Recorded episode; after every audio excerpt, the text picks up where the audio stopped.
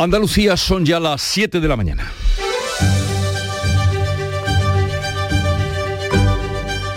En Canal Sur Radio, La mañana de Andalucía con Jesús Vigorra. Buenos días queridos oyentes, es lunes 23 de mayo. Felipe VI y su padre se van a reencontrar esta mañana en Madrid tras dos años de distanciamiento. Encuentro familiar y privado en el Palacio de la Zarzuela después de que el rey emérito haya pasado el fin de semana en Sanjenjo y previo a su regreso hoy mismo a Abu Dhabi. Juan Carlos, con el propósito de regresar a España en menos de 20 días, eh, preguntado por los periodistas si va a dar explicaciones, ha respondido con otra pregunta él. ¿Explicaciones de qué? A Felipe VI, ¿qué, qué le va a decir mañana? ¿Cómo que qué le voy a decir? ¿Tú qué le dirías a tu hijo? Ay, pues supongo que tendrá ganas de verlo, ¿no? Hombre, muchísimas. ¿Y va a dar algún tipo de explicaciones? ¿Qué tal ha sido su estancia en ¿Explicaciones de qué? Quedan cuatro semanas para la cita con las urnas en Andalucía y el candidato y líder del PP, Juanma Moreno, no descarta repetir las elecciones si no puede gobernar en solitario. Yo ahora mismo no descarto nada. Dependerá primero de lo que digan los andaluces, del resultado que digan los andaluces y lo segundo, si hubiese que negociar, ¿qué negociación hubiera? Yo estoy convencido que puedo gobernar en solitario y voy a gobernar en solitario. Ese es mi, mi objetivo, ¿no? Y si no se puede, pues evidentemente podrían llevarlo a, a otro proceso electoral. Una decisión que critica el líder de Vox, Santiago Pascal, que ha escrito en Twitter que el PP quiere votar hasta que salga lo que les dé la gana. Esas son sus palabras. La candidata de Adelante Andalucía, por su parte, Teresa Rodríguez, ve muestras de inseguridad en esta posibilidad. habla de su propia debilidad, que no coja a los Andalucía, a la Andalucía como rehenes, ¿no? De esa estrategia, que los andaluces quieren votar de una vez, ¿no? Y que de ahí pues salga un gobierno, como es de lógica. Inmaculada Nieto, representante de Por Andalucía, le resta importancia a estas palabras, cree que van a ganar las izquierdas. No se preocupen por eso, que no le va a tener que dar una vuelta el señor Moreno Bonilla a convocar otras segundas elecciones. Y el fin de semana nos deja una mujer asesinada por su pareja en Montemayor, un pueblo de Córdoba, una denuncia de abuso en la feria también de Córdoba, una apuñalada en Sanlúcar de Barrameda, otra mujer encerrada en su casa dos días por un marido que no la dejaba salir y un individuo encarcelado por grabar a mujeres en los aseos de una clínica. Como ven, un fin de semana para olvidar o para pedir cuentas. Tampoco podemos olvidarnos de la pandemia. La Organización Mundial de la Salud nos recuerda que no se ha terminado. Dice su director, Tedro Adhanom, tan popular que se hizo en tiempos de la pandemia, que no acabará hasta que toda la población mundial esté vacunada. It over? No. ¿Se ha acabado? Ciertamente no. Sé que no es el mensaje que quieren oír y tampoco el que quiero dar, pero no acabará la pandemia hasta que lo haya hecho en todos los países. Everywhere. Y comenzó en Suiza el Foro Económico de Davos, donde los ricos entre los ricos se dan cita para hablar de economía. Con motivo de esta cita, Intermón Oxfam ha publicado hace unas horas tan solo un informe Beneficiarse del sufrimiento. Ese es el título. Fíjense qué datos. En los dos años de pandemia han aparecido en el mundo un nuevo mil millonario cada 30 horas y un millón de nuevos pobres cada 33. La guerra, el COVID, la crisis se ceba con la mayoría y vuelve aún más próspero prósperos a unos pocos. Y en cuanto al tiempo, la última semana de mayo se inicia con tiempo soleado y tras el alivio del calor de este domingo las máximas vuelven a ascender en general, salvo en el interior oriental donde van a bajar. Los vientos soplan hoy del oeste, arreciarán por la tarde en el litoral mediterráneo y también en el estrecho. Y vamos a conocer cómo amanece Andalucía. En Cádiz, salud votaron. Con 18 grados de temperatura llegaremos a los 23 de máxima y el cielo está hoy despejado. En Campo de Gibraltar, Fermín Soto. Buenos días a todos. Comenzamos la semana con cielos poco nubosos, temperatura 19 grados, máxima para hoy de 24. Por Jerez, ¿cómo viene el día? Ahora mismo con nubes, pero se espera que se disipen 16 grados marca el termómetro, 29 de máxima. Y en Huelva, Sonia Vela. Por aquí cielos prácticamente despejados, tenemos en Huelva capital 16 grados, alcanzaremos hoy los 31. ¿Qué día tendremos en Córdoba, José Antonio Luque? Calcamos la temperatura actual, el cielo está despejado, tenemos 16 y llegaremos a una máxima de 33. ¿Cómo viene el día por Sevilla, Pilar González? Con brumas matinales, intervalos de nubes altas, una máxima prevista de 33 grados y ahora tenemos 18 en la capital. En Málaga, María Ibáñez. Pues aquí tenemos ya el terral con nosotros, 23 grados a esta hora en la capital, vamos a alcanzar máximas, dicen, de 35. Alfonso Miranda, ¿qué habrá por Jaén? Pues nada, estabilidad en cuanto al tiempo, bajan las temperaturas, falta hacía 19 grados en la capital ahora. Y en Almería concluimos, María Jesús Recio, ¿qué se espera? Se espera menos calor, 29 de máxima, tenemos ahora 20 grados y el cielo despejado.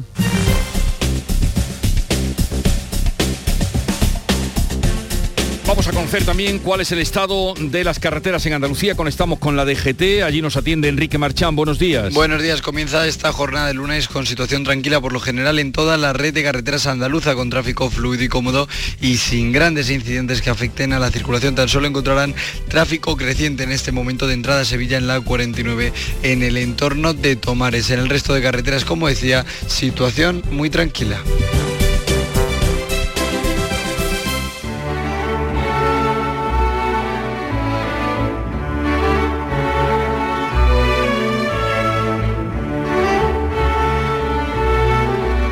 España ha confirmado 30 casos y estudia 54 posibles infecciones en nueve comunidades de la viruela del mono. La Organización Mundial de la Salud anticipa además que aparecerán más casos y el tempranillo con algunos mensajeros se echa a temblar. Tempranillo de Simón. A la viruela del mono no tengo mucho temor, porque dicen que el contagio ha de ser cosa de dos, y los dos cerca, juntitos, dándose mucho calor. Y según dicen, extraños, cercanía de ocasión. Eso tiene buen arreglo con decir, pues mire, no, no quiero yo cercanía aunque digan que es amor. Ni usted se mete en mi casa, ni entro en la suya yo. Por ahí más bien tranquilo, pero me queda el temor de que el caso nos lo explique Qué miedo a esa explicación. La voz de Pito, indecisa, de don Fernando Simón. Porque aunque no la cojamos, nos mata su información. Antonio García Barbeito, que volverá al filo de las 10 hoy con los romances perversos dedicado al pan.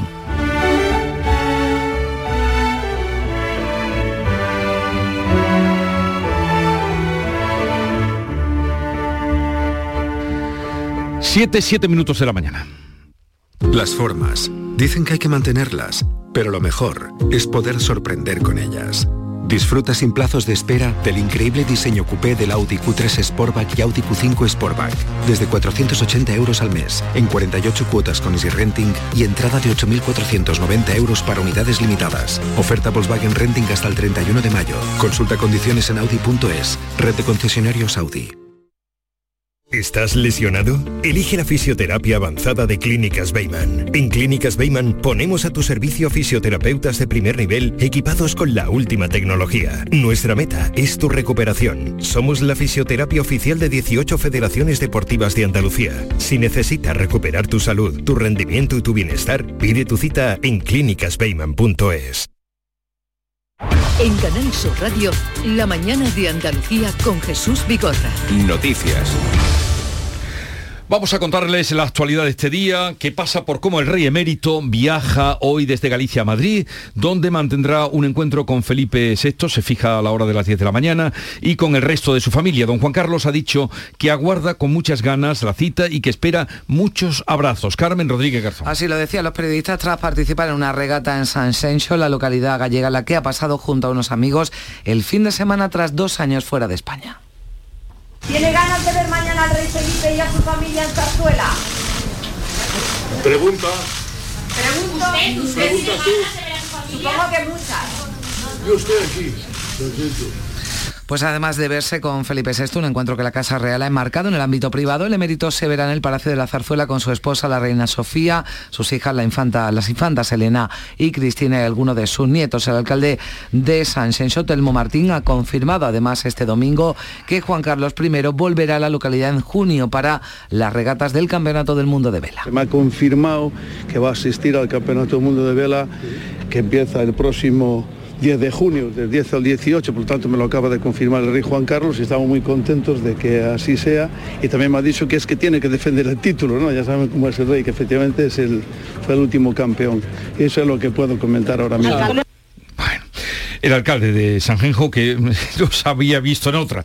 Bueno, se busca en Córdoba al marido de la mujer asesinada este domingo en la localidad de Montemayor. Javier Moreno. La Guardia Civil mantiene activado un dispositivo para localizar al presunto autor de este crimen machista. La víctima de 26 años fue trasladada al hospital con una herida de arma blanca, aunque no pudo superar las lesiones. El Ayuntamiento de Montemayor ha convocado este mediodía una concentración de repulsa. El alcalde Antonio García ha informado que tanto agresor como víctima son temporeros dedicados a la campaña del ajo. Una chica rumana había sido apuñalada, o parece ser que por su pareja, y que esta había huido. Y no son residentes de Montemayor, son temporeros de los ajos, están trabajando en los ajos. No tienen relación con la, con la población, de hecho no, no los conoce nadie, ni, yo tampoco, y no sé ni el tiempo que llevaban, si llevaban un día, dos días, o, o el tiempo que llevarían. Además está previsto que en las próximas horas pase a disposición judicial el hombre de 50 años detenido en Sanlúcar de Barrameda, en Cádiz, por agredir con un arma blanca a su mujer de 47 años.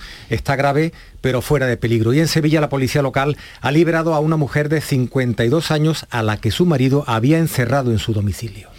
Seis personas han resultado heridas en la Feria de Dos Hermanas, en Sevilla, tras ser arrolladas por un coche de caballos. Olga Moya. El conductor perdió el control y el carro, tirado por dos mulos, golpeó a varios grupos de personas que paseaban por el recinto ferial, muy cerca de la caseta municipal. Cuatro de los heridos fueron trasladados al hospital, uno de ellos con pronóstico más grave. Y otro suceso, un hombre de unos 50 años ha sido hospitalizado en Sevilla tras encontrarlo los servicios de emergencia en la isla de la Cartuja con quemaduras en las piernas se investiga si es una persona sin hogar a la que han quemado, a la que han quemado de manera intencionada. Está ingresado en la unidad de quemados del Virgen del Rocío. Su pronóstico es grave. Y sigue la precampaña de las elecciones andaluzas del 19 de junio. En cuatro semanas ya habremos votado. Pedro Sánchez ha arropado a Juan Espadas este domingo en Granada, mientras que Juanma Moreno insiste en que quiere gobernar en solitario y pone líneas rojas a futuros pactos. El presidente de la Junta y candidato del PP a la reelección se ha comprometido en una entrevista en el Confidencial al cumplimiento íntegro del Estatuto de Autonomía quiere Juanma Moreno conseguir una mayoría amplia, pero si no lo logra y no puede llegar a acuerdos, no descarta la repetición de elecciones. Yo ahora mismo no descarto nada. Dependerá primero de lo que digan los andaluces, del resultado que digan los andaluces, y lo segundo, si hubiese que negociar, ¿qué negociación hubiera? Yo estoy convencido que puedo gobernar en solitario y voy a gobernar en solitario. Ese es mi, mi objetivo, ¿no? Y si no se puede, pues evidentemente podrían llevarlo a, a, otro proceso electoral. El candidato del PSOE ha apelado al voto femenino, ha defendido su compromiso por la igualdad. Pedro Sánchez, que acompañaba a Juan Espadas en un acto en Granada, advertía de que el próximo 19 de junio los andaluces deben elegir entre derechos o derechas. Porque mirad, habrá gente que piense y que diga, bueno, pues tampoco se han hecho las cosas ni bien, ni tampoco muy mal. Pero en un tiempo de tantas aceleraciones, de tantos cambios, ¿qué necesitamos? El que Andalucía se conforme con los que están no significará dejar a Andalucía como está, sino hacerla retroceder. Desde Ciudadanos, Juan Marín ha vuelto a defender el pacto de su formación con el Partido Popular en Andalucía. Él no puede dar lecciones absolutamente de nada, porque hablaba, creo que ha hablado de deberes y de derechos. Pues él debería de haber denunciado la corrupción política del Partido Socialista en Andalucía durante 37 años, igual que el señor Espada. Él debería haber condenado el malgasto del dinero de los parados andaluces en los cruces alternos en Andalucía. Denunciaba Marín el maltrato que a su juicio ha sufrido Andalucía por parte del gobierno de Sánchez. La candidata de Por Andalucía, Inmaculada Nieto, llama a los más afectados por la crisis a que se movilicen para inaugurar una nueva etapa en la comunidad en un mes seamos capaces de volver esa preocupación, esa incertidumbre y esos problemas que tienen a la gente muy preocupada en cuanto a su futuro, esa indignación y esa protesta social que desde muy recientemente ha ido tomando cuerpo cuando ya se han visto las consecuencias de las decisiones que ha tomado Moreno Bonilla, todo eso lo queremos convertir en potencia electoral. La candidata de Adelante Andalucía, Teresa Rodríguez, ha pedido más inversión o ha prometido más inversión para atención primaria. También ha apostado por un plan de refuerzo en los centros hospitalarios para evitar listas de espera. Nuestro compromiso es tratar de alcanzar un sistema en el que la atención primaria sea una realidad, una realidad que te atienda en 48 horas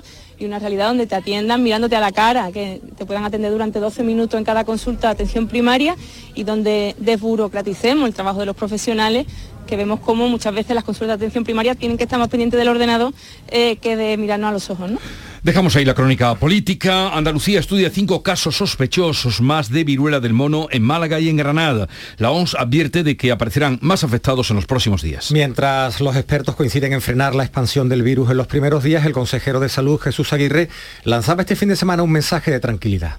Se curan totalmente con un tratamiento hasta ahora sintomático. Con todo eso estamos preparando por si era necesario poner antivirales y si es necesario estamos trabajando a través de, eh, de la Agencia Española de Medicamentos con el tema de la posible eh, vacuna en caso que fuera necesario. España es el país fuera del continente africano donde se concentran más casos de viruela del mono. Madrid es la comunidad con más afectados. Se acaba de cumplir un mes sin la obligación de usar la mascarilla en interiores, salvo, como saben, en transportes públicos y centros sanitarios, con el debate abierto todavía de si fue o no precipitada la retirada. Cuando se tomó la medida, la incidencia era de 400 casos por cada 100.000 habitantes entre los mayores de 60. Ahora estamos en 600. En cuanto a los hospitalizados, hace un mes eran 600 y ahora son 800. Especialistas como José Juan Aguilar, epidemiólogo en la Universidad de Córdoba, creen que el factor desencadenante han sido las fiestas y aboga por no quitarse las mascarillas en interiores hasta finales del mes que viene. Seguir llevándolo en transporte público y en interiores, yo abogaría por proseguir con esa medida y por lo menos esperar a final de, de junio, principio de julio. Pues sabéis que ahora mayo es un mes de muchas fiestas, de muchas celebraciones. Y mientras la Organización Mundial de la Salud ha abierto su, su, asamblea anual, el secretario general del organismo, Tedros Adhanom, ha dicho tajante que la pandemia sigue activa y que no terminará hasta que las vacunas lleguen a los países pobres. Y por delante, dice, hay importantes retos. Nuestros colegas de todo el mundo están respondiendo a brotes de ébola, al virus del mono, hepatitis desconocidas y nos enfrentamos a una formidable convergencia de enfermedades, sequías, hambrunas y guerras alimentadas por el cambio climático y la desigualdad. Solo tendremos éxito si los países dejan de lado sus diferencias. El presidente del gobierno, Pedro Sánchez, viaja este lunes a Davos para participar en el Foro Económico Mundial que se está celebrando en esta localidad suiza. Acude con un mensaje de confianza a la economía española para abrir puertas a futuras inversiones en el sector de los microchips. Será la tercera participación de Sánchez en este evento económico que debido a la pandemia no se celebra de forma presencial desde enero de 2020 y que ha tenido que retrasar varios meses este año su convocatoria. La guerra en Ucrania y sus consecuencias económicas y sociales van a copar buena parte de los debates. Presidente Volodymyr Zelensky se va a dirigir a los invitados en un discurso inaugural en el que se da por descontado que pedirá la unidad del mundo en torno a su país. El gobierno de Ucrania descarta tajantemente cualquier acuerdo de alto el fuego que impida ceder territorio a Rusia. El presidente polaco ha respaldado esta postura ante el Rada, el Parlamento de Ucrania, donde ha intervenido este domingo convirtiéndose así en el primer líder en extranjero que habla en persona en la Cámara ucraniana desde que comenzó la invasión. Polonia es el país que más refugiados ha acogido. Sacrificar cualquier territorio de Ucrania sería un gran golpe para Occidente, ha dicho. Si en aras de la paz, los intereses económicos o las ambiciones políticas se sacrifica un solo centímetro del territorio ucraniano, será un gran golpe no solo para esta nación, sino para toda la comunidad occidental. La plataforma en defensa del sector del transporte autónomo amenaza con reactivar los paros de camioneros el próximo verano. Los pequeños transportistas y autónomos dan de margen al Gobierno hasta el 30 de junio para que el Ejecutivo, el ejecutivo apruebe la ley a la que se comprometió que prohíba las contrataciones a pérdidas. Si no, volverán a llevar a cabo movilizaciones como las del pasado marzo que provocaron graves problemas de suministro. En la asamblea que se ha celebrado este fin de semana en Lebrija, en Sevilla, su portavoz Manuel Hernández insiste en que la situación es límite. Y esperando al día 30 para ver si finalmente pues esta administración cumple, ojalá sea que sí. Y si no, el planteamiento nuestro será el reactivar ese paro que quedó aplazado, no desconvocado, el día 2 de abril. La Virgen del Rocío se encuentra de nuevo en el altar de la parroquia de la Asunción de Almonte tras 13 horas de procesión por las calles de su localidad. El próximo domingo tendrá lugar el traslado de la Blanca Paloma desde Almonte hasta la aldea del Rocío para la celebración de la romería de Pentecostés, una multitudinaria procesión que transcurría sin incidencias destacadas como lo subrayaba, como subrayaba la alcaldesa de Almonte, Rocío del Mar Castellano. Desde el ayuntamiento solo podemos eh, manifestar nuestra satisfacción porque la procesión se ha desarrollado sin apenas incidentes. Ya la Virgen está en la iglesia, así que por supuesto un día magnífico que hemos disfrutado y hemos podido disfrutar tanto vecinos como visitantes. Pues entre los vecinos y visitantes, emoción en un día de reencuentros. Un día muy bonito, mucho tiempo esperando después de todo lo que he vivido y bueno, es un día muy especial para el monte, el pueblo está precioso. Muchos nervios, muchas ganas y sobre todo a disfrutarlo con los que no están también. Con muchos nervios por el miedo, el miedo al COVID y el miedo. Ya, pues el fin de semana otra vez y ahora para volver a la aldea del Rocío. Son las 7.20 minutos de la mañana, enseguida estamos con la revista de prensa. La mañana de Andalucía. Lo hago por tus abrazos, por nuestros paseos, los viajes y conciertos juntos, por tu sonrisa y por tus besos. Lo hago por seguir cuidándonos. Llevamos dos años luchando para frenar la COVID-19. Ahora más que nunca la responsabilidad es de todos. Actuemos con precaución y prudencia. Está en nuestra mano mantener todo lo construido. Junta de Andalucía. Oye, ¿qué pipas estás comiendo? ¡Qué buena pinta! ¿De verdad me lo preguntas? ¿No las reconoces? Pipas hay muchas en el mercado. Sí, pero pipas reyes son las auténticas, las de siempre, con sal y sin sal. Incluso las del león son de frutos secos reyes. Que sí, que sí, me ha quedado claro. Frutos secos reyes, tus pipas de siempre.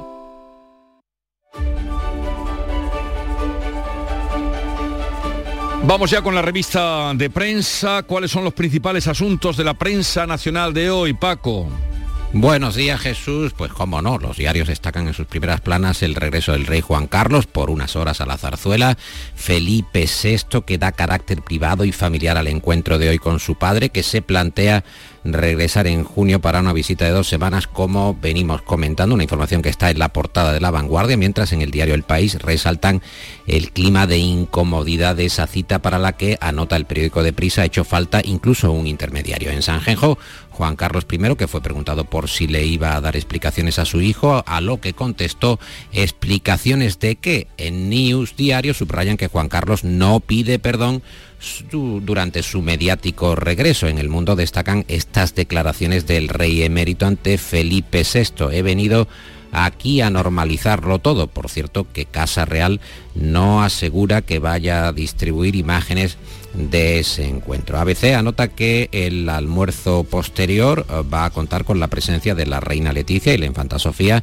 junto al resto de la familia. En el confidencial, José Antonio Zarzalejos, que afirma que la Casa del Rey considera una enorme equivocación el desarrollo de la visita de Juan Carlos I y recoge críticas a Pedro Campos por la utilización del emérito para promocionar su club náutico y las competiciones con el velero 6MR en las que él y otros armadores han invertido. Por otra parte, en asuntos diferentes, el diario.es abre su edición con la encuesta de simple lógica elaborada entre el 3 y el 11 de mayo y que encabeza este titular. El PP estira el efecto Feijó y ensancha su ventaja sobre el PSOE en más de tres puntos. Los socialistas que se dejan cinco, cinco puntos en dos meses y la suma de las derechas que aumenta su distancia con la izquierda en porcentajes de intención de voto. El 29,6% sería para el PP, el 25,7% para el PSOE, el 18,3% para Vox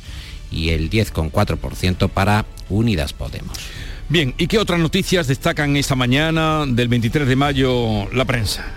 Por ejemplo, en la vanguardia encontramos que Sánchez reivindica la ejemplaridad de su gobierno ante la corrupción del PP. El presidente, que como también venimos comentando, acude hoy a Davos en busca de nuevas inversiones, de más dinero. En el mundo, el número de opositores mayores de 50 años que se duplica desde el COVID, el 11% de los que se presentan supera esta edad ante un mercado laboral, subrayan en el mundo cada vez más inseguro, más tambaleante. ABC que apunta que la Iglesia en España afronta su peor crisis en el volumen de sacramentos, se reduce drásticamente el número de bautizos, de bodas eh, religiosas y la población que se define como católica también cae en Infolibre dedican su apertura a la financiación pública de la Iglesia Católica, la Iglesia que logra un superávit récord con el IRPF e ignora al Tribunal de Cuentas al dar 5,8 millones a 13 televisiones. La información de Infolibre en The Objective, el gobierno que estudia impulsar una reforma de los servicios secretos, tal y como pide el PNV, el presidente del gobierno, Pedro Sánchez,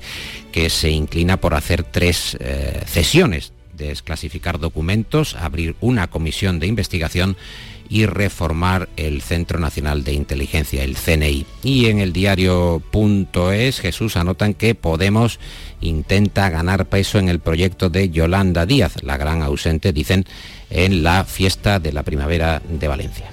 Y en cuanto a internacional, invasión rusa, día 89 ya de la guerra, Ucrania se queda sin espacio en los cementerios para enterrar a sus muertos van sumándose los días, uno detrás de otro, por eso tratamos de reflejar ese paso del tiempo en el resumen de prensa. Es el titular, el que acabas de leer, de la crónica de Alberto Rojas, el enviado especial del mundo a Irpin, que comienza así, en los camposantos ucranianos no queda un centímetro libre para tantos muertos, de los que no hay ni siquiera una cifra real. En Irpin alojan las tumbas en un bosque. La prensa internacional destaca que el presidente turco Erdogan rechaza tener que elegir entre Ucrania y Rusia, entre Zelensky y Putin. En la vanguardia, Andy Robinson, que desde Tallinn, la capital de Estonia, nos cuenta que los estados bálticos han vivido con especial temor la invasión de Ucrania y son una de las puntas de lanza de la expansión de la OTAN en el este. Ahora celebran la entrada de nuevos socios como Finlandia y Suecia. Por cierto que el diario El País dedica un editorial a Rusia y Puigdemont y reclama que la cúpula independentista explique, aclare sus relaciones con emisarios rusos en los días de la declaración unilateral de independencia. ABC, que lleva a su portada que la guerra de Ucrania vacía los graneros del mundo, el conflicto encarece los cereales y los fertilizantes y agrava los problemas agrícolas derivados de la pandemia y el cambio climático. Y anoto también que el digital EP apunta que España mantiene las compras a Rusia tras la invasión, pero al contrario, reduce drásticamente las ventas. Lo que vendemos a Rusia, las empresas españolas han recortado un 60% sus exportaciones al país, al país ruso, tras el inicio de la guerra el pasado 24 de febrero. Aguarda un momentito, Paco, porque ya está por aquí Nuria Gaciño. Muy buenos días.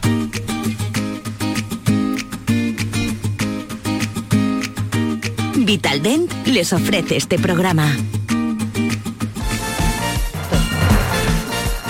Tenemos que dar esta triste noticia. El Granada baja a segunda división, mientras que el Cádiz seguirá un año más en primera. El Cádiz era a priori el que peor lo tenía, al no depender de sí mismo, venció su partido de Mendizorroza ante el Alavés por 0 a 1, gol del Choco Lozano, y se vio favorecido por el empate a cero de los Cármenes entre el Español y el Granada. Resultado que manda a segunda división al conjunto granadinista que lo tuvo en sus manos. De hecho, Jorge Molina falló un penalti que les habría dado la salvación. Lágrimas entre los aficionados del Granada que una vez más respondieron al contrario que la directiva del club que pidió un poco tarde a través de un comunicado perdón por el descenso, algo que el entrenador Caranca no se dignó hacer. El otro equipo que se queda en primera es el Mallorca que se impuso en Pamplona a Osasuna por 0 a 2.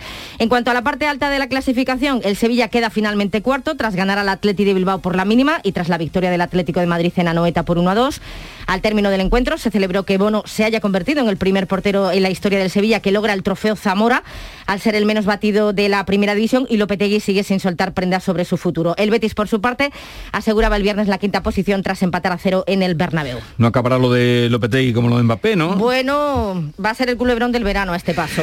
El Almería tendrá que esperar al próximo fin de semana para celebrar el ascenso a primera. Tras empatar a uno ante el Alcorcón el sábado en casa, ha perdido el liderato, ahora es segundo con 80 puntos, los mismos que el líder, el Eibar, tercero es el Valladolid a dos puntos. Así que para subir a primera hay que ganar el próximo domingo en Leganés a las 8 de la tarde en la última jornada de liga. El que ha logrado el objetivo de la permanencia es el Málaga, a pesar de caer por la mínima con el Burgos, pero las derrotas de sus perseguidores han provocado que la temporada que viene siga en segunda. Y atentos hoy a la lista de Luis Enrique para los cuatro partidos del mes de junio. Son partidos correspondientes a la fase de grupo de la Liga de las Naciones. El primero va a ser el 2 de junio ante Portugal en Sevilla, en el Benito Villamarín. Y ojo con el jugador del Betis Borja Iglesias, que podría entrar en la convocatoria después de su buena temporada, donde ha sumado 19 goles, sería su primera vez. Sonreír mola, pero ¿cuál es tu secreto? Mi secreto es ser transparente siempre. Llevo ortodoncia, pero es invisible. Solo este mes en Vitaldent, llévate un 15% de descuento en ortodoncia invisible. Descubre el secreto de tu mejor sonrisa al mejor precio. Y haz del mundo tu pasarela. Pide cita en vitaldent.com.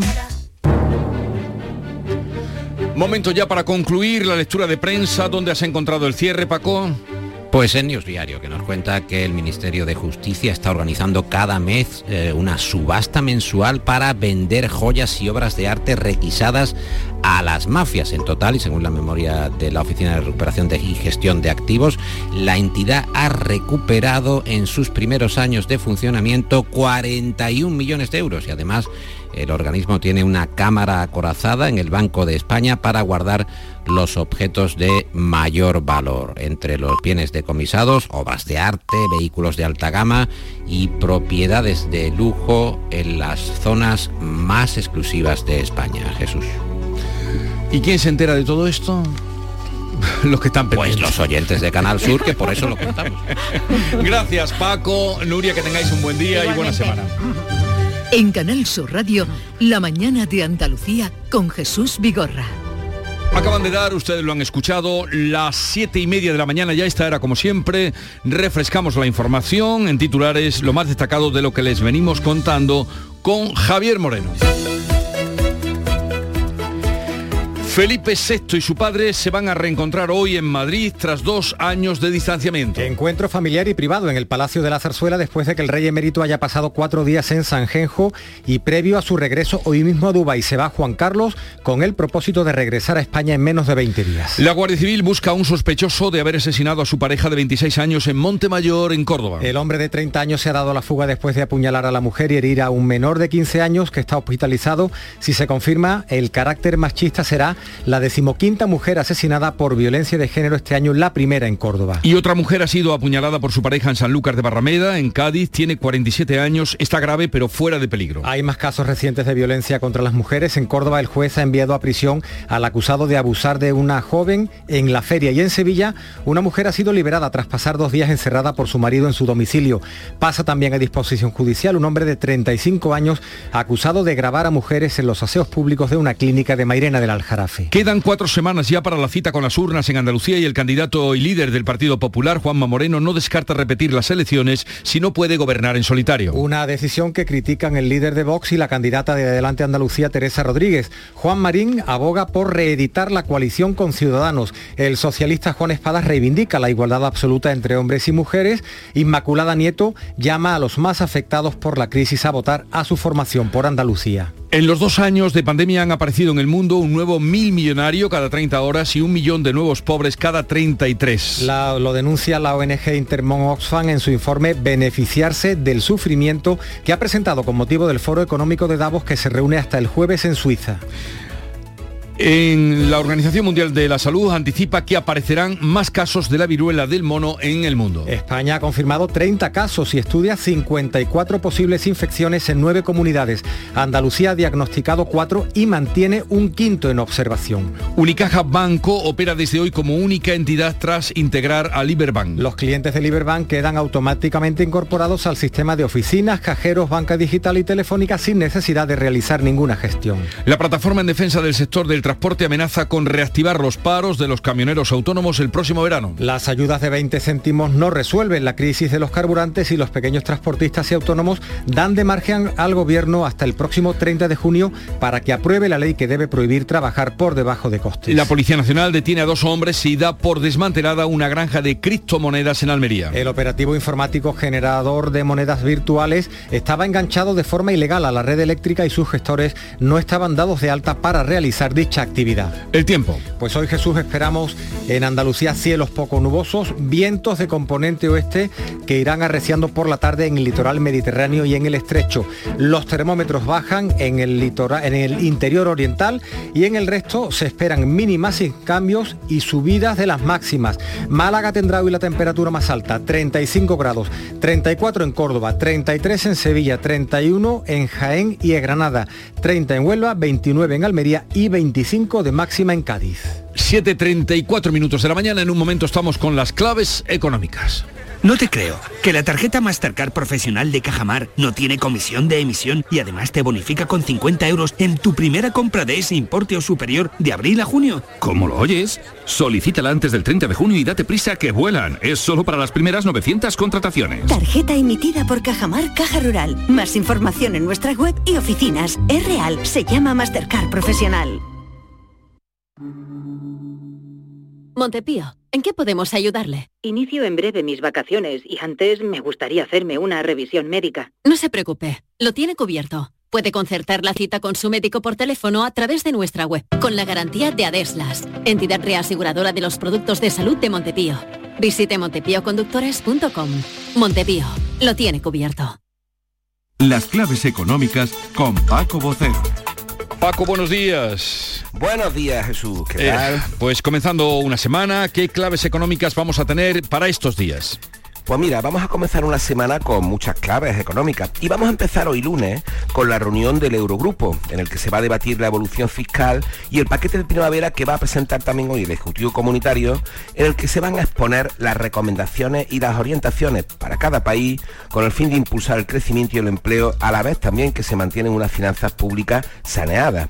Lo hace después de que los comisarios de la eh, Comisión Europea acordasen la semana pasada combinar a los países comunitarios a prorrogar durante 2023 la suspensión de los objetivos de déficit y deuda vigente de 2020 por la pandemia. Esta medida es un balón de oxígeno para las economías con mayores problemas como la nuestra después de conocer también la semana pasada las dificultades para volver a los niveles pre-COVID recogidos por el Banco de España, la IREF y FUNCA. Una medida que se basa en la incertidumbre sobre las consecuencias de la guerra en Ucrania. Así es, una medida que está justificada por la invasión rusa de Ucrania, que ha agravado la inflación, ha frenado llamativamente la actividad en los países europeos y ha exigido la aprobación de nuevas ayudas públicas. Pero lo cierto es que esta nueva prórroga nos viene muy bien por las circunstancias e incluso podría dar a margen al gobierno para, entre otras cosas, retrasar los ajustes fiscales a la próxima legislatura. Muy bien, ¿y qué más cosas tenemos? Pues mira, centrándonos en nuestro país, vamos a mirar esta semana porque vamos a tener una batería de resultados de lo que se llama la economía real, resultados con contrastes previsibles. Para empezar, hoy y mañana tendremos resultados de evolución turística en abril que recogerán las buenas cifras adelantadas y las buenas perspectivas que se presentan para los próximos meses. El miércoles tendremos evolución de los precios industriales, que recordemos subieron solo en marzo un 6,6% y que acumulan un 46% en el último año, la tasa más alta desde que comenzó la serie histórica en 1976. Un dato llamativo. Exactamente. Y es que los precios industriales han ido encajando el alza de los costes de la energía, la partida más elevada con muchísima diferencia, ya ves tú, ha subido hasta un 134% en los últimos años, y de las diversas materias primas también necesarias para las fábricas, pues mira, desde productos químicos y fertilizantes hasta plásticos. El jueves por cambiar, tendremos Sí. resultados de la cifra de negocios empresarial, que en su última medida arrojó una subida discreta, apenas un 2,1%. Veremos si los últimos datos de los PMI, tanto manufactureros como de servicios, que han ido mostrando una mejoría en esta última semana, se ven reflejados en los datos y son mejores. Y finalmente el viernes tendremos también datos de ventas minoristas y de hipotecas. El interés está puesto en la evolución de las ventas porque estamos viendo cómo el consumo sigue retraído, como reflejaron los informes ya citados de la semana pasada del Banco de España y de Funca. Y respecto a la hipoteca, pues presumiblemente tendremos cifras al alza antes de la cercana ya subida de tipo. Pues de todo eso nos mantendrá informados Paco Vocero cada mañana en las claves económicas del día, que además si quieren pueden buscar en la radio la carta eh, y luego mm, repensárselas o que le ayuden también para su formación. Eh, querido Paco, que tengas una buena semana.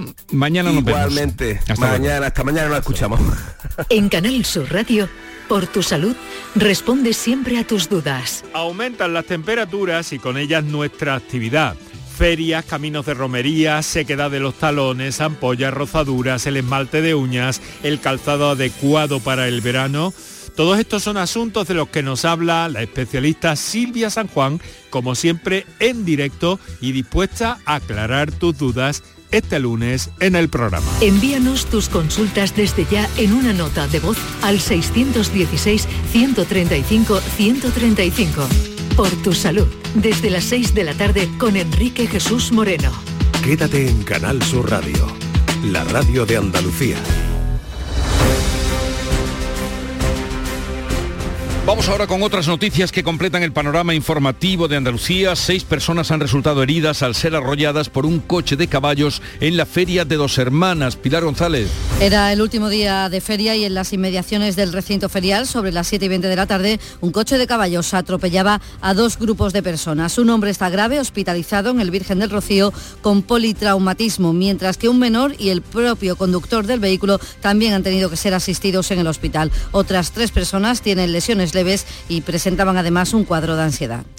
Este fin de semana han comenzado a salir desde Jaén los primeros temporeros que suben a Francia a trabajar en la primera de las campañas agrícolas galas, que es la manzana. Alfonso Miranda. Es lo que ha sucedido este fin de semana cuando un numeroso grupo partía con destino a Francia. Son de Martos, van a estar allí mes y medio trabajando en la poda de la manzana. La primera vez que voy, sí, a ver, muy ilusionado por primera vez, a ver cómo es aquello. Más que nada por la experiencia, vaya. Aquí deja tu familia, deja todo, te vas a otro país, a otro sitio que no es tu casa ni tu pueblo. Y si aquí en Andalucía, en Marto, que somos nosotros, no hay trabajo, pues nos tenemos que ir a otro lado. Yo llevo muchos años, soy el cocinero de 18 personas.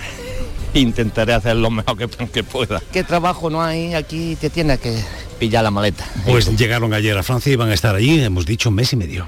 Desde el pasado mes de abril ya se ha producido una veintena de interacciones de orcas con veleros en aguas del estrecho. Ocho de ellos tuvieron que precisar de remolque al haberse inutilizado el timón. Fermín Soto. Bueno, pues el verano pasado se dieron unos 70 casos, en 30 de ellos dejaron a las embarcaciones sin gobierno. El grupo de trabajo de orcas del Atlántico está a la espera de recabar más información sobre estos incidentes, ya que son ellos los que pueden recomendar a Capitanía Marítima que restrinja la navegación tal como ocurrió eh, ya hace un año.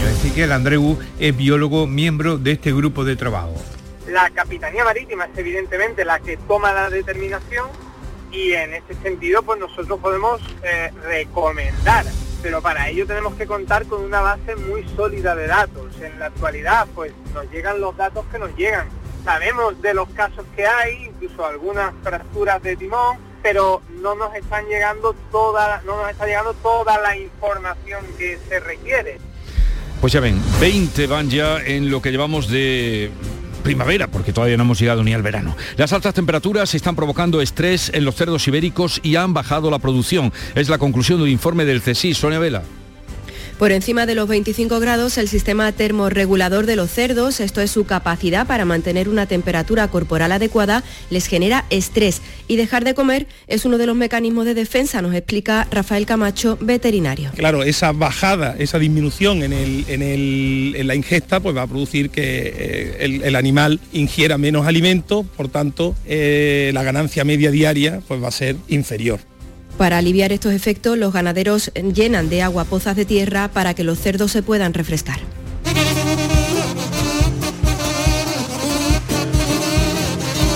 Sigue en el Teatro Falla el concurso de agrupaciones de Carnaval de Cádiz en tiempo de verano. ¿Cómo fue la noche del domingo? Fernando Pérez, buenos días. Buenos días. A la 1 y 11 minutos de la madrugada terminaba la séptima función de preliminares, donde tuvimos momentos agradables y sobre todo lo más llamativo fue que durante el concurso el eh, que estaba en el Gran Teatro Falla se enteró de que el Cádiz eh, se mantenía un año más en primera división tras los resultados que se habían dado. Por desgracia, no para el Granada que bajará a segunda o que baja a segunda división, pero la función nos llevó momentos muy singulares como durante la actuación del cuarteto esto está empetado se celebró esa permanencia del Cádiz. También disfrutamos con las comparsas de la creadora, los mojarritas y la chirigota de Manolín Santander, la misión, el Evangelio según Santander, donde también destacó un vaso doble, una letra que hacía referencia a nuestro compañero Juan Manzorro. Nos vamos a quedar con la comparsa de Quique Remolino, la Boquita Presta, que cantaba así su paso doble. Recuerden que a las 8 y 25 hoy vuelve Radio Andalucía Información, quedan dos sesiones de preliminares, hoy y mañana cerraremos esta fase para empezar el 27 de mayo con las semifinales, pero eso será entonces. Ahora, Quique Remolino.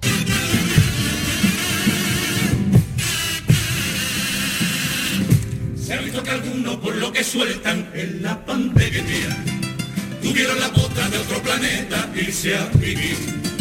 Me hicieron sentir de que tengo yo una suerte de mierda. Y que todo lo malo, fíjate tú, se cebaba en mí. Sé de que no estuvieron encerraditos a calicando y en cada momento gozaban de plena libertad. Se entiende que lo dejaron familiares por el camino. Se entiende que contaban con el abrazo de aquel amigo. La salud no era su cruz, ni lo de él era cuento sino. Y otra vez pasito atrás en esto de la unidad. Mi lucha, mi me sin carnavales. Pero qué gusto me da vivir así. El Carnaval de Cádiz avanza cada año en igualdad. En Covirán queremos seguir impulsando el talento femenino y por eso hemos lanzado micarnavalnomefalla.com, donde impulsaremos y daremos visibilidad a nuestras artistas femeninas. Covirán. Son las 7.44 minutos de la mañana, 45 ya, 8 menos cuarto, tiempo ahora para la información local. Así es que atentos. En la mañana de Andalucía de Canal Sur Radio, las noticias de Sevilla. Con Pilar González. Hola, buenos días. La Diputación de Sevilla entrega hoy las distinciones con motivo del Día de la Provincia. Hijo predilecto, el periodista de Alcalá de Guadaira, Roberto Leal. Hoy tenemos intervalos de nubes altas, brumas matinales, sin descartar niebla en el Valle del Guadalquivir, viento del oeste, arreciando por la tarde. Las temperaturas comienzan a subir de nuevo. La máxima prevista es de 30 grados en Lebrija, 31 en Morón y 33 en Écija y en Sevilla. A esta hora tenemos 18 grados en la capital.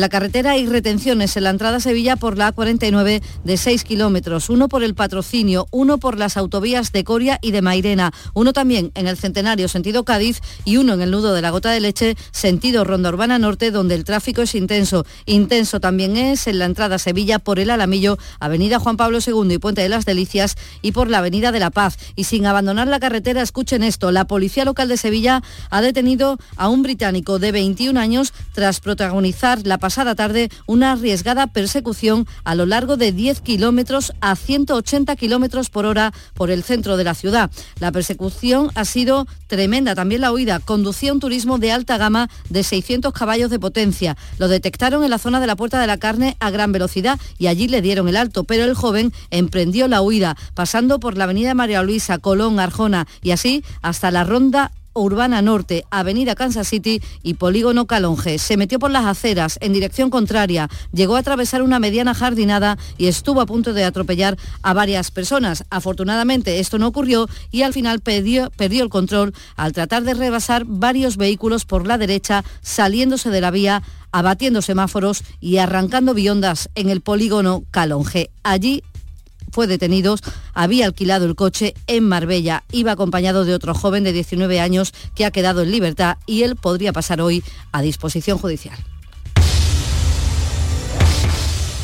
Porque el río tiene música, llega cuando el río suena Music Fest, el Festival del Aljarafe, Coria del Río, del 23 al 26 de junio. Cuatro días para disfrutar de Los Secretos, El Canijo de Jerez, Miguel Campello, Ecos del Rocío, Juan Lu Montoya y muchos artistas más. Un festival distinto en un entorno único. Consigue ya tu entrada y empieza con música el mejor verano de tu vida. En la red Nissan de Sevilla tenemos 20 Nissan Qashqai y 20 Nissan Micra de entrega inmediata con una financiación excepcional. Y además te regalamos tres años de mantenimiento gratis si te lo llevas antes del 31 de mayo. ¡Corre! Ven a vernos a Divesan en la SE30 y Banauto en carretera de su eminencia.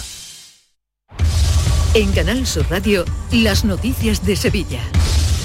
Más de 350 agentes de viajes y responsables de empresas del turismo de lujo están reunidos aquí en Sevilla hasta el miércoles. En esta cita se reúnen compradores de todo el mundo con proveedores de viajes de lujo europeos, entre los que hay hoteles de alta categoría, empresas relacionadas con el estilo de vida, también alojamientos independientes, boutiques y experiencias de viaje únicas, además de agencias locales. Para el alcalde de Sevilla, Antonio Muñoz, se trata de un sector, el turismo de lujo, fundamental para nuestra economía. En la prueba inequívoca de la apuesta que estamos haciendo por el turismo de lujo, por el segmento alto, que tiene un mayor impacto económico en su visita a la ciudad. Es la tercera edición de esta feria que tendremos compradores de turismo de lujo y ellos unidos junto con la apuesta de la iniciativa privada en hoteles de 4 y 5 estrellas, pues permite prever un crecimiento de la demanda alta del turismo de lujo en la ciudad de Sevilla para los próximos años. En esta línea, el aeropuerto de Sevilla mantiene su línea ascendente y sigue creciendo. Solo en marzo los viajeros aumentaron un 33%. El director del aeropuerto, Sergio Millanes, tiene buenas expectativas para este verano, aunque como asignatura pendiente siguen siendo las conexiones con Nueva York y Oriente Medio. En Canal Sur Radio ha reconocido que todavía queda mucho trabajo por hacer trabajo de, goteo, ¿no? de, ir eh, ofreciendo eh, las virtudes de la zona, porque al final los usuarios eh, quieren ver Sevilla y alrededores y convencer a las compañías de que este es un buen destino para su operativa y que es rentable para ellos y para sus usuarios. De momento no tenemos nada confirmado, solo tenemos mucho trabajo.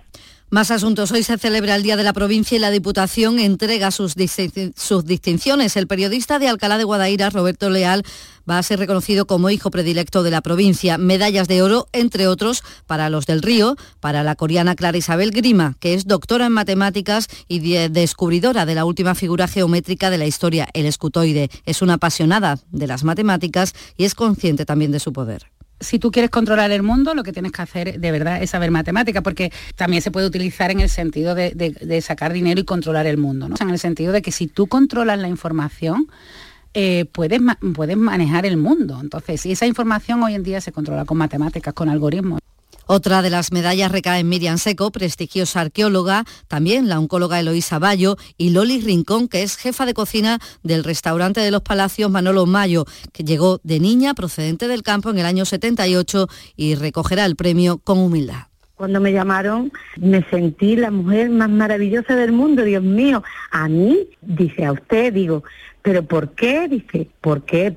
¿Sabe usted lo que ha hecho en esta vida, en su trabajo, por Sevilla, por su pueblo y por la gente? Digo, yo lo he hecho, pero era mi trabajo. Dice, no, usted lo ha hecho con mucho corazón, usted lo ha hecho muy bien. Digo, vale. También con corazón dan de comer las hijas de la caridad de San Vicente de Paul recibirán la medalla de oro por sus comedores sociales eh, de Triana y el Pumarejo. También medalla para la abogada laboralista Aurora León en los años 70, activa militante por las libertades y la democracia, la única que asesoró a los trabajadores en convenios colectivos durante el franquismo. 7 de la mañana y 51 minutos. La sombra, la sombra Don Manuel Hidalgo, responsable de ventas de Tordos Quitasol, nos informa. En esta época del año podemos instalar con comodidad todo tipo de tordos y carpas en todos los modelos y sistemas, tordos con motor y tordos automáticos. Pero eso saldrá carísimo. Ese es un error, José Antonio. Estamos con precios en promoción y con facilidades de pago. No me diga más. Llámenos al 954 33 29 88. Recuerde, 954 33 29 88 y olvídese de aquello ya tan lejano de... Leopoldo, échame el tordo. Y pase a la modernidad, a... Corrito, dale al botoncito. Tordos y carpas quitasol, la sombra de Sevilla. La sombra, la sombra... Las noticias de Sevilla.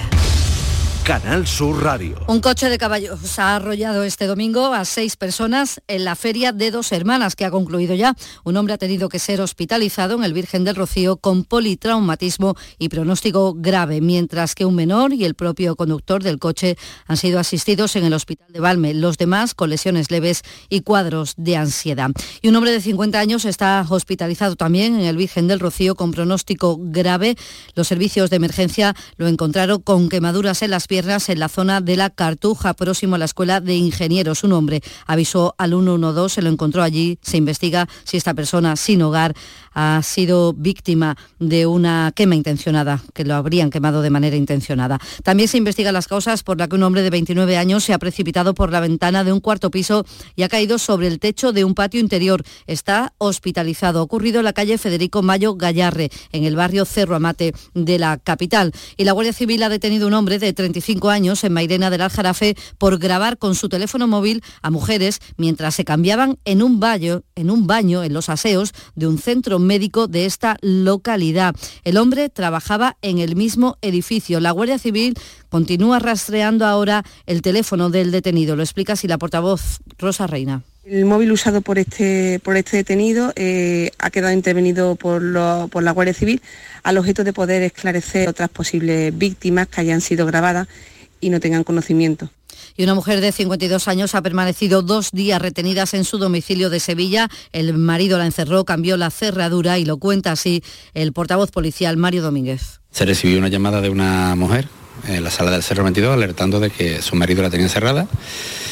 Directamente trasladamos un patrullero al lugar y ella pues denunció lo sucedido y era que su marido había cambiado la cerradura a la puerta y le había dejado encerrada no dándole copia de llave. La Universidad de Sevilla proyecta esta mañana a las 10 en el Paraninfo un documental sobre la pobreza infantil. Lo organiza el Foro Profesional para la Defensa de la Infancia. Con esta cinta que Paco Palacios ha rodado en el Polígono San Pablo, se quiere llamar a la reflexión. Se va a desarrollar una serie de conversaciones y de visitas y de movimientos de estos tres chicos mm, que van a ir desvelando a través de la historia y hoy actualmente qué es la pobreza la pobreza próxima, no la pobreza lejana, la pobreza que tenemos al lado, que es la que, es la que no queremos ver.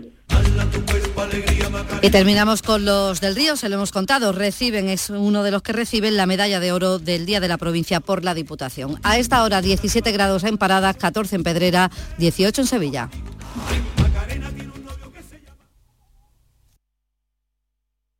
Escuchas La mañana de Andalucía con Jesús Vigorra. Canal Sur Radio. Aquadeus, el agua mineral natural de Sierra Nevada, patrocinador de la Federación Andaluza de Triatlón, les ofrece la información deportiva. 8 menos 5, tiempo ya para el deporte. Nuria Gaciño, ¿qué tal? Muy buenos días. Hola, muy buenos días. Bueno, el Granada baja segunda división, pero el Cádiz va a seguir un año más en primera. Mira que ayer éramos todos de Osasuna desde pequeñitos. El que hubiese ganado Osasuna al Mallorca era el resultado que nos hubiese gustado para que los dos equipos andaluces se hubiesen podido salvar, pero el conjunto balear se salió con la suya, ganó por 0 a 2 para sellar la permanencia. Una permanencia que no pudo lograr el Granada, que en un principio era el que lo tenía mejor. De hecho, ante el español en su casa, en Los Cármenes, que estaba lleno a reventar, lo tuvo en sus manos con un penalti que Jorge Molina no fue capaz de transformar. A los cinco minutos de este error marcaba el Cádiz en Mendizorroza el gol de la victoria ante el Alavés, un gol que le daba la permanencia y mandaba segunda al Granada. Y sorprende mucho que la directiva tardase en pedir perdón, lo hizo a través de un comunicado, mm. pero más sorprende que Caranca pues, no pidiese disculpas, que es lo mínimo, lo mínimo que se puede hacer con una afición que siempre ha respondido como es la del Granada por mi parte, eh, gracias a, la afición, a, los jugadores y, al club, que es, fútbol. Y bueno, pues eh, tengo muchísimas experiencias y al final esto hay que tirar para, para adelante porque la, unión que he visto aquí entre los jugadores, la, afición, la ciudad y todo, yo creo que es para, para empezar ya a, pasarlo cuanto antes y, pensar en el futuro. Y tampoco falló la afición del Cádiz. Nuria a las 3 de la mañana esperaba en las puertas de tierra para festejar la permanencia del equipo. Este era el ambiente que se vivía a la llegada del autobús del Cádiz a Puerta Tierra donde los jugadores se dieron un buen remojón en la fuente, imposible dormir anoche después de, de, las emociones, sobre todo teniendo en cuenta que el Cádiz no dependía de sí mismo, era el que peor lo tenía, es por ello que el triunfo sabe mejor. Momentazo en el avión del Cádiz, ya de regreso, donde Iván Alejo cantaba de este modo el gol del Choco Lozano, menudo descubrimiento.